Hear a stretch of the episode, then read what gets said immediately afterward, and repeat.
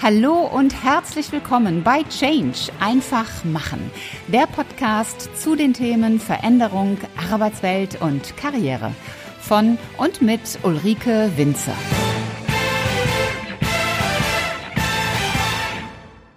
Hallo ihr Lieben und herzlich willkommen zu einer neuen Folge im Business Podcast Change einfach machen.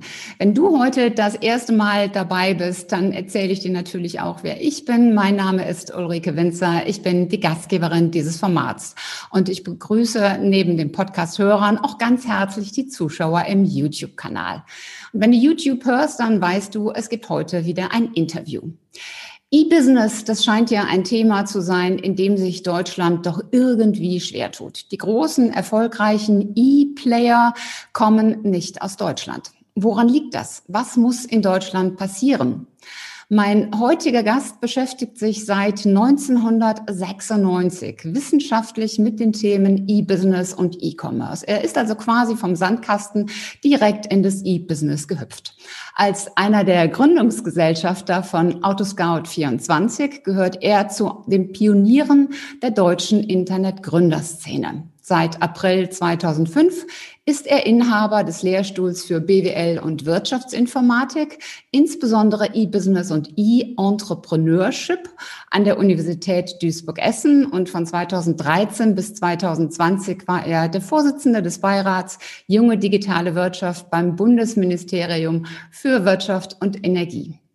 Diverse Zeitschriften bezeichnen ihn als einen der führenden Digitalköpfe von Business Punk bis FAZ.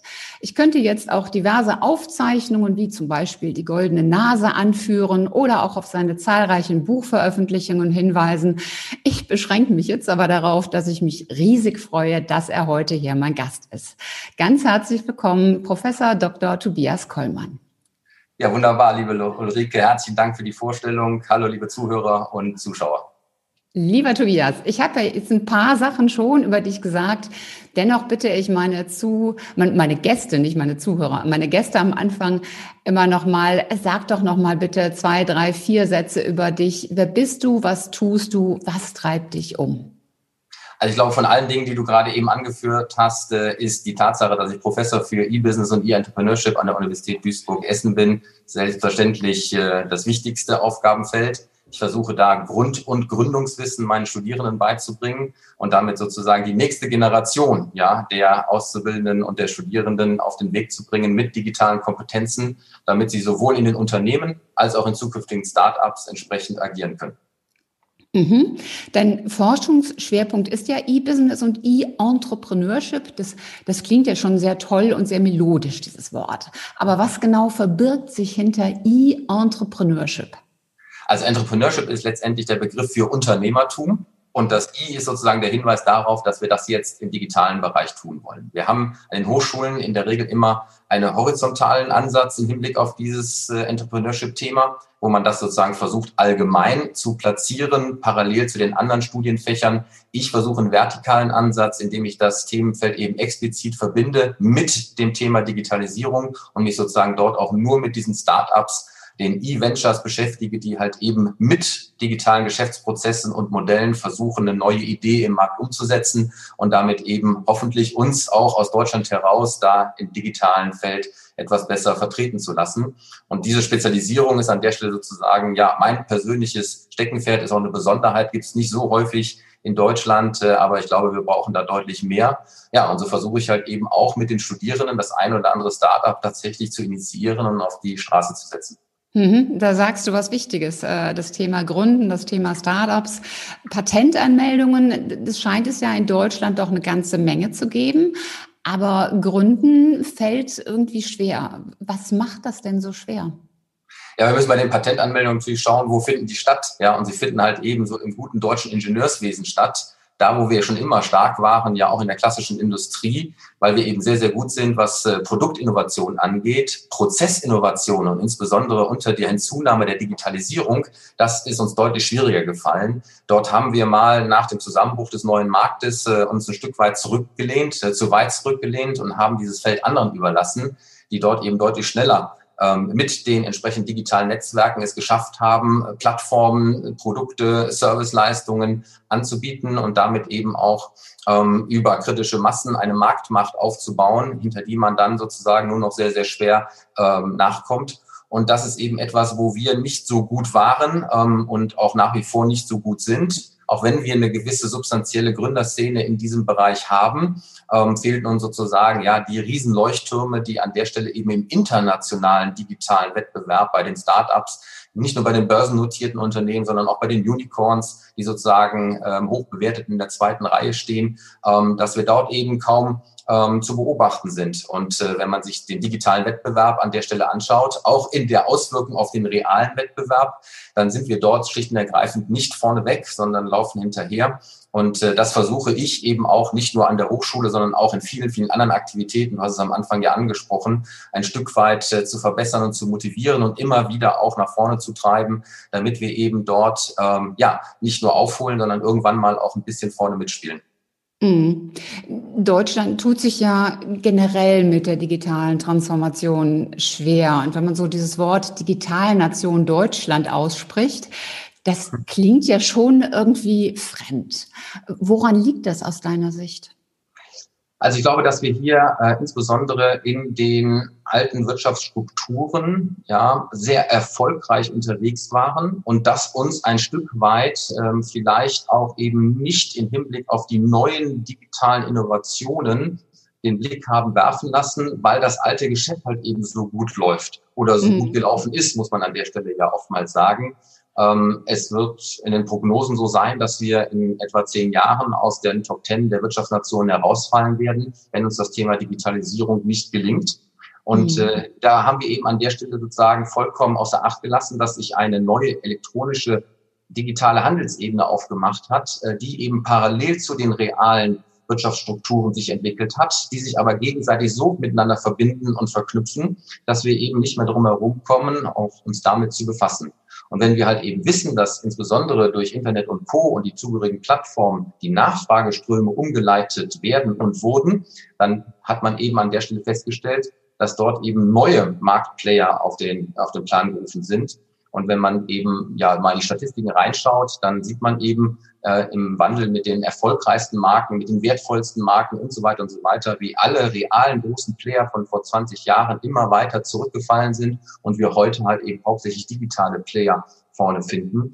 Und das ist an der Stelle gefährlich, weil dieses B2C-Rennen, was wir äh, an der Stelle im Frontend-Bereich jetzt schon aus meiner Sicht äh, verloren haben, eben zunehmend jetzt auch im B2B-Bereich ähm, aufkommt äh, Amazon B2B, Alibaba und viele, viele anderen. Und jetzt geht sozusagen ans Eingemachte. Jetzt kommt sozusagen mhm. dieses Thema in unsere traditionellen Wirtschaftsfelder hinein ähm, mit Industrie, ähm, aber auch äh, Handel im B2B-Bereich. Und wenn wir da jetzt nicht aufpassen, dann wird dort sozusagen auch das passieren, was schon im B2C-Bereich passiert ist. Nämlich dort werden Player und Plattformen entstehen, die letztendlich ähm, dieses neue marktgegebene Spiel ähm, neu definieren werden und wo wir es dann eben zunehmend schwer haben, auch den direkten Kundenkontakt im B2B-Bereich äh, aufrechtzuerhalten, wenn sich dort eben nicht diese entsprechenden Plattformen dann eben auch ähm, dazwischen schieben.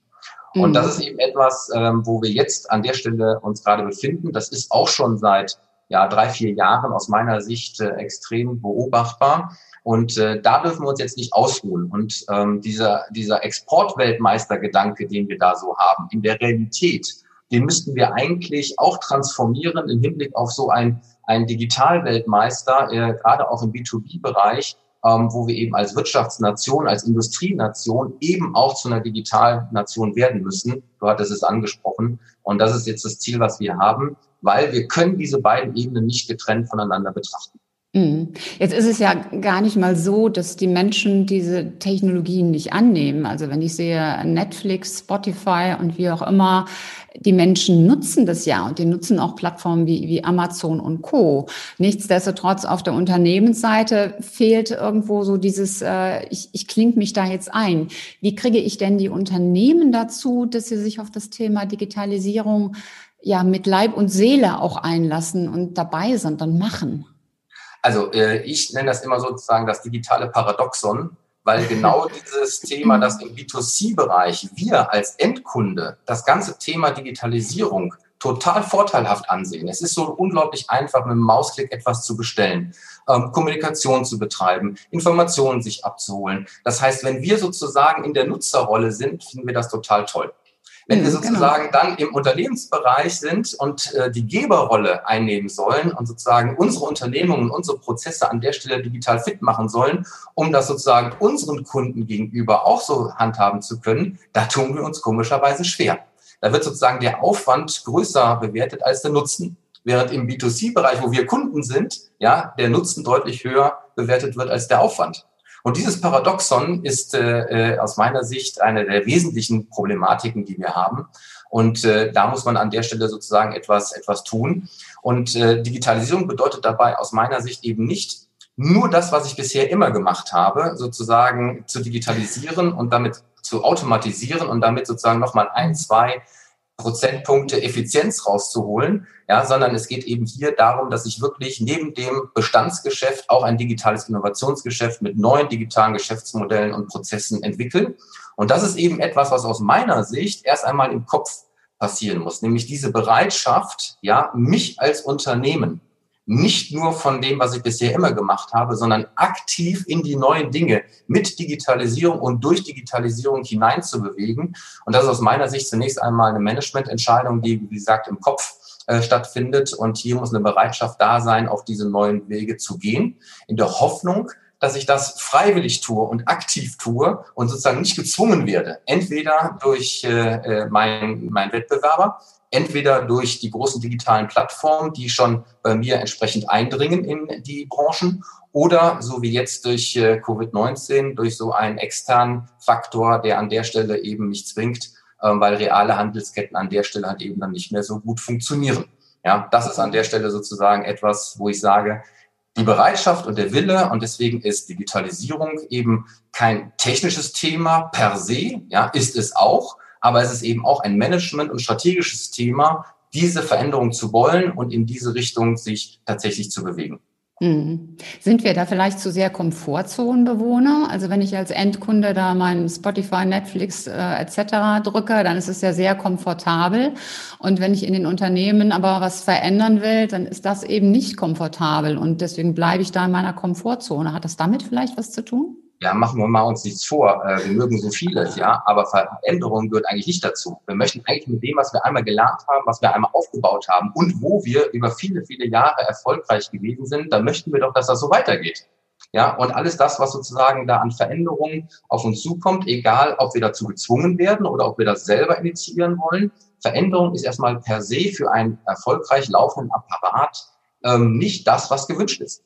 So, und äh, das soll sozusagen an der Stelle ähm, immer weitergehen. Nur das funktioniert eben mit dem Thema Digitalisierung nicht. Es funktioniert deswegen nicht, weil wir eben ähm, in den deutschen äh, Unternehmen eine Situation haben, dass sie zwischen die Müllsteine geraten. Sie haben nämlich auf der einen Seite ähm, junge, hungrige digitale Startups, die picken sich immer nur so einen Teilbereich heraus aus der gesamten Prozesskette, aus dem gesamten ähm, Branchenbusiness und bieten da eine bessere digitale Lösung an. Ich nenne das immer so den Piranha-Effekt, weil die sich dann eben mit Venture Capital ja, aggressiv in die Märkte reinbeißen und versuchen, den klassischen Playern ihre Kunden wegzunehmen. Und auf der anderen Seite haben wir schon die großen digitalen Ökosysteme, die Googles, die Facebooks, die Amazons und wie sie alle heißen. Glauben wir wirklich, die hören auf mit dem, was sie tun? Selbstverständlich nicht sondern die werden ihre digitale Marktmacht nutzen, um eben weitere Geschäftsbereiche dazuzunehmen und eben auch in die klassischen Branchen weiter einzudringen und werden, und das nenne ich dann sozusagen korrespondierend den Elephant-Effekt, ja, wie die großen digitalen Elefanten auch durch die realen Porzellanläden ähm, der Branchen schreiten und ebenfalls dort versuchen, ähm, die Marktmacht und die entsprechende Handelsmacht an sich zu ziehen. Und wenn wir nicht aufpassen und nur in dieser Mitte sozusagen versuchen, an dem festzuhalten, was wir bisher haben, dann wird das nicht reichen. Und dann wird es eben so sein, wer da nicht digital mitspielt auf der einen oder anderen Seite, der wird halt eben in Zukunft äh, gar nicht mehr mitspielen. Und es ist ja gerade über die Ticker gegangen, äh, dass die Oetker-Gruppe Flaschenpost äh, für eine Milliarde gekauft hat. Das kommt auch nicht von ungefähr, weil eben dieser, äh, dieses Familienunternehmen an der Stelle eben mit den normalen, realen äh, Absatzmärkten und Ketten und dem realen Business an der Stelle eben nicht mehr weiterkommt und sich jetzt das zusätzliche digitale Business, der Lieferdienstmöglichkeit ja, äh, dazu kauft und damit eben sich aus dieser Mittelposition zumindest mal in die Richtung der Startups Klammer auf, in dem Fall habe ich gekauft, nicht selber aufgebaut, dann hinein bewegt, um da eben in Zukunft auch noch weiter mitspielen zu können. Mhm. Ist ja zumindest ein Schritt. Du, du hast es vorhin gesagt, dass das Management muss mitziehen. Und man liest ja auch immer wieder, dass viele Unternehmen so, so Einheiten bilden mit so Digitalspezies. Aber reicht das eigentlich aus zu sagen, ich habe hier so eine kleine elitäre Digitaltruppe und der Rest bleibt außen vor? Ist das genug? Ähm, das kann ein erster Schritt sein, aber es kann nicht der letztendliche Schritt sein. Ich glaube, dass am Ende im gesamten Unternehmen das Thema Digitalisierung verankert werden muss, ja, in allen Köpfen, in allen Hierarchien, in allen Ebenen und letztendlich in allen Geschäftsprozessen und Modellen. Nur, wir brauchen dort einen Weg hin. Es ist vollkommen verständlich, dass die klassischen Unternehmen nicht einfach ihres, ihr reales Bestandsgeschäft über den Haufen werfen können. Das verlangt auch gar keiner. Aber wir brauchen eben auch ein innovatives Digitalgeschäft dazu kommt. Und jetzt ist die Frage, wie bringe ich diese beiden Perspektiven unter einen Hut? Und ich glaube, dass wir dort eben einen Weg hin haben, dass wir selbstverständlich am Anfang schauen können, wie wir mit dem Unternehmen der zwei Geschwindigkeiten über separate Digital-Units ähm, oder wie auch immer das äh, sein mag, das digitale Innovationsgeschäft zunächst mal außerhalb des klassischen Unternehmens aufbauen können, wohl wissend, dass wir das später irgendwie wieder integrieren müssen.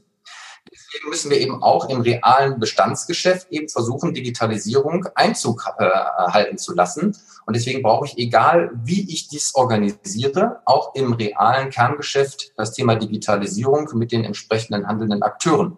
So, und so sieht man, wie eben verschiedene Aspekte ähm, schrittweise auf den verschiedenen äh, Seiten hochgezogen werden müssen, in der Hoffnung, dass ich am Ende ja, sozusagen einen integrierten, realen und digitalen Unternehmenskern habe, der bestmöglich aufeinander abgestimmt ist und wo halt eben beides möglich ist. Der Weg dahin kann durchaus getrennt sein. Aber am Ende ist es auf alle Fälle integriert. So, und das bedeutet halt eben, dass ich auch im Hinblick auf Management das Thema nicht wegdigitalisieren kann. Das ist ein ja. Thema, was von der Spitze gespielt werden muss. Ich kann es nicht outsourcen, zumindest nicht im ähm, Kernbereich. Ähm, auch im ähm, digitalen Innovationsbereich ist die Frage, wie weit weg gebe ich das? Ja, von reinen Kooperationen mit Startups über eine eigene Unternehmensunit, die ich äh, wo auch immer gründe, um das Thema behandeln zu lassen. Da gibt es ja verschiedene Wege. Fakt ist, dass immer wieder die Unternehmensleitung und die Unternehmensführung sich mit diesen Themen beschäftigen muss. Und zwar von der Spitze weg. Ja, das hat ja auch sehr viel mit, mit Wissen zu tun. Also ich selber unterteile Wissen immer so, so in drei Komponenten. Das eine ist eben Fachwissen, was ja mit hoher Wahrscheinlichkeit durch Algorithmen und Maschinen ersetzt wird. Das zweite ist digitale Kompetenzen und das dritte sind so die Persönlichkeitskompetenzen. Und bei Digitalkompetenzen merke ich immer so ein bisschen Angst und Vorbehalte, äh, schaffe ich das? Ähm, Technologie ist mir doch irgendwie fremd, obwohl es ja eigentlich überlebensnotwendig ist. Was empfiehlst du Unternehmen in, in diesen Punkten? Wie sollten sie agieren, wenn sie sagen, okay, wir gehen dieses Thema jetzt an? Also, ähm, ich glaube, äh, dieser Dreiklang ist äh, sehr richtig und auch wichtig. Äh, ich selber sage es immer, es ist Fachkompetenz, Sozialkompetenz und Digitalkompetenz. Ähm, und äh, dieses Thema Kompetenz an der Stelle ist, glaube ich, ein Dreh- und Angelpunkt, weil Wissen baut Ängste ab. Wissen ist auch die Grundlage für Veränderung. Und äh, an der Stelle kommen wir nicht drum rum, dass wir alle äh, handelnden Akteure in einem Unternehmen mit diesem Wissen versorgen müssen. Das bedeutet nicht, dass ein CEO unbedingt programmieren können muss, ja, aber ein CEO muss wissen, inwieweit das Thema Digitalisierung Einfluss hat ähm, auf das eigene Geschäftsmodell. So, und dieses Wissen braucht er. Und da darf er sich auch nicht so schade sein, sich dieses Wissen nochmal anzueignen. Und äh, ich habe das in einer meiner Kolumnen beim Manager-Magazin mal so schön übertitelt, dass die Manager einfach auch mal wieder zurück müssen auf eine digitale Schulbank. Ja, und diese Bereitschaft dazu muss aber auch erst einmal gegeben sein. Und da muss man sich sozusagen auch mal die Altersstruktur in den Führungsetagen anschauen. Ja, das Durchschnittsalter von deutschen Geschäftsführern im Mittelstand liegt über 50.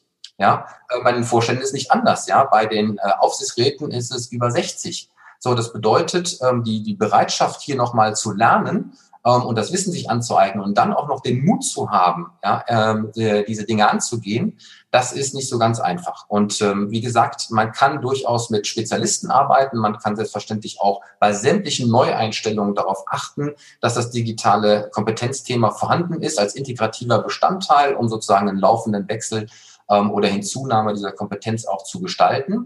Aber man muss auch bei sich selber anfangen. Und äh, da kommen wir sozusagen zu einem, zu einem Dreiklang, den ich immer an der Stelle äh, äh, äh, unterstütze, nämlich, ähm, dass die Führungskräfte in unseren Unternehmen ein Digital Mindset brauchen, also eine Offenheit gegenüber diesen digitalen Veränderungen.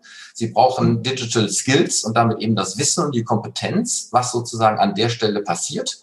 Und sie brauchen eine Digital Execution und damit sozusagen die Bereitschaft, wirklich Digitalprojekte, digitale Veränderungen, wo auch immer das organisatorisch aufgehangen ist, an der Stelle eben durchzuführen. Und äh, das ist aus meiner Sicht äh, äh ganz besonders entscheidend.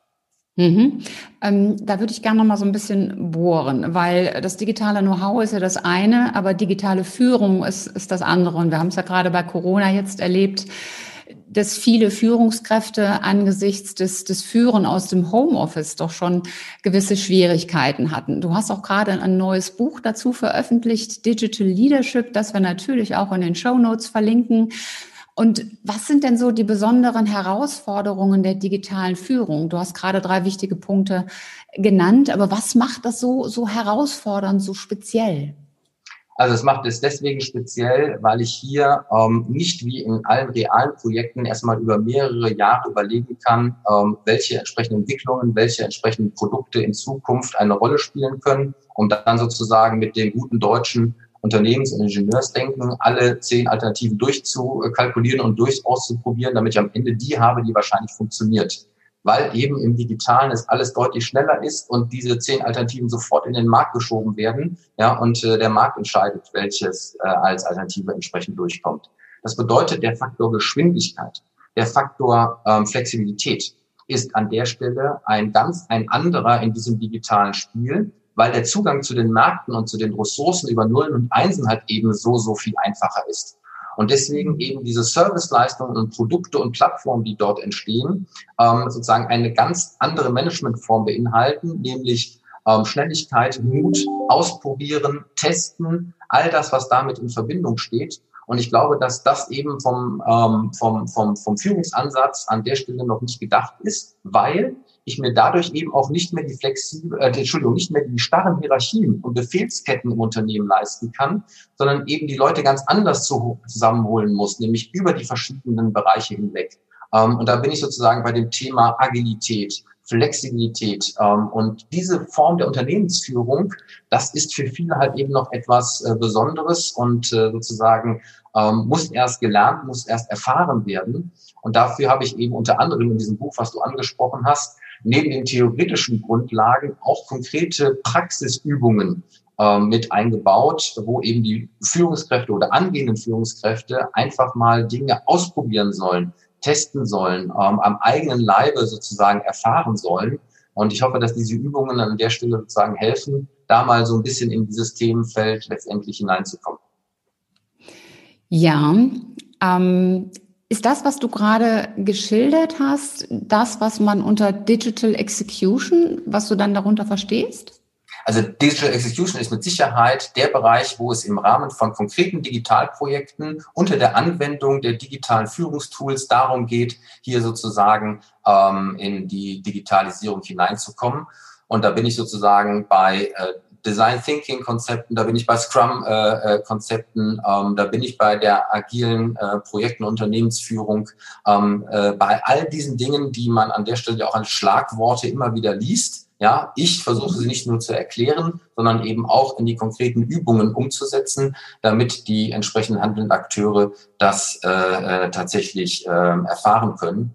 Und wer das an der Stelle einmal vorab schon mal für sich so ein bisschen testen will, auch in diesem Dreiklang, es gibt ein kostenloses Tool im Netz, ähm, der äh, Digital Leadership Index, ähm, digital-leadership-index.de, ähm, wahrscheinlich auch etwas äh, unten für, für die Notizen, ähm, wo man einfach mal über einen Fragebogen im Netz ähm, diese drei Bereiche für sich selber testen kann, um zu gucken, wie man dort entsprechend abschneidet und äh, solange man sich selber da nicht betuppt, ja, äh, kriegt man da, glaube ich, ein sehr, sehr schönes Feedback ähm, wo man da so steht und ob man in diesen drei Bereichen ähm, schon gut aufgestellt ist. Ja, ich möchte von den Führungskräften mal auf die Mitarbeiter kommen.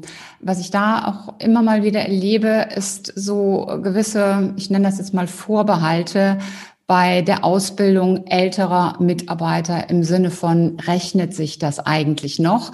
Wenn jemand, der über 50 ist, so in Kategorie Silver Ager geht, dass ich den mit digitalen Know-how versorge. Ich persönlich glaube, das rechnet sich definitiv. Zum einen haben wir ja einen Mangel an qualifizierten Menschen in Deutschland und zum anderen ist ja der, der Speed des Wandels so enorm gestiegen.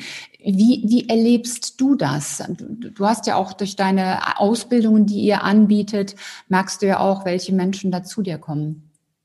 Also, du hast es gerade schon angesprochen. Ähm, ich versuche nicht nur meine Studenten sozusagen für diese Themen zu begeistern, sondern ich glaube, dadurch, dass dieses Thema auf alle Unternehmen da draußen ähm, so schnell hereingebrochen ist und aktuell auch gerade im B2B-Bereich hereinbricht, müssen wir das digitale Kompetenzthema auch dort nochmal verankern, auch wir als Hochschule und deswegen uns nicht nur auf Studierende konzentrieren, sondern eben auch auf Mitarbeiter, die schon im Unternehmen sind und denen nochmal die Chance geben, die entsprechend digitalen Kompetenzen aufzunehmen. Das machen wir äh, mit mehreren Zertifikatskursen seitens meiner Hochschule, wo wir eben Fach- und Führungskräfte, ja, die einen E-Business Manager und die anderen E-Business Leader an der Stelle sozusagen nochmal berufsbegleitend über drei respektive sechs Monate ausbilden, damit sie eben diese Führungskompetenzen aufnehmen können. Und äh, dort sehe ich eben auf dem Altersspektrum tatsächlich ähm, von bis. Also wir haben ähm, von Ende 20 bis über 50 ähm, haben wir dort die entsprechenden Teilnehmer. Deswegen glaube ich, ja, das Alter auch in Verbindung mit der immer geringer werdenden Bereitschaft, sich zu verändern, ist ein Thema, aber man kann daran nicht alles erklären. Es gibt genauso gut ähm, auch Mitarbeiter im älteren Semester, die eben sehr bereit sind, äh, sich darauf einzulassen und dort auch nochmal zu lernen. Und äh, für mich gibt es sozusagen eher die Unterscheidung in, will jemand oder will jemand nicht? Und nicht, wie alt ist er oder wie alt ist er nicht, sondern ähm, ist sozusagen derjenige als Mitarbeiter sozusagen mitnehmbar auf diese digitale Reise. Und das ist für mich äh, sehr, sehr entscheidend. Und deswegen, ja, es lohnt sich auch dann an der Stelle, die entsprechenden Schulungsangebote zu machen. Klammer auf, es gibt sie viel zu wenig, ähm, weil wir eben hier auch ein Problem haben in den deutschen Unternehmen. Wir sehen nämlich, dass viel zu wenige konkrete Weiterbildungsangebote ähm, äh, anbieten ähm, und umgekehrt äh, viele Mitarbeiter sagen, sie hätten keine Zeit dazu. Also da trifft sich sozusagen Not und Elend im deutschen Mittelstand. Ähm, und dann haben wir da an der Stelle natürlich ein Problem. Ja, wir müssen das aber lösen, weil die Wissenskomponente an der Stelle eben äh, das, das Entscheidende ist. Äh, und wenn wir da die Leute nicht fit machen, dann haben wir ein Problem. Und ob sich das lohnt oder nicht, ähm, ich sag mal, was passiert, wenn ich das nicht tue? Und das ist so ein schöner Spruch, den ich auch immer wieder an der Stelle bringe, ähm, weil es ja auch immer die Gefahr ist, ähm, egal von welchem Alter, da schule ich die Leute dann sind sie digital kompetent und dann gehen sie. Ja, und dann sage ich immer, aber was ist, wenn du sie nicht schulst, sie keine digitalen Kompetenzen bekommen und sie bleiben? Mhm. Ja, das ist sozusagen an der Thema, äh, an der Stelle überhaupt kein Thema, sondern man hat das gefälligst an der Stelle zu tun, weil halt eben an der Stelle diese Kompetenz zu einer absolut wichtigen Ressource wird, ja, damit in Zukunft ja die Mitarbeiter im Unternehmen dieses Unternehmen zusammen mit der Führungsspitze dann eben auch in die digitale Zukunft ähm, führen können. Soweit bis hierhin der erste Teil des Interviews mit Professor Dr. Tobias Kollmann. Im zweiten Teil geht es dann natürlich auch wieder um das Thema Digitalisierung, nämlich wie ich digitale Kompetenzen gerade auch im unternehmerischen Kontext aufbaue. Und es geht um die drei Ps der Digitalisierung, um Produkte, Prozesse und Plattformen. Und dazu erfährst du noch, was Thermomix mit dem Ganzen zu tun hat.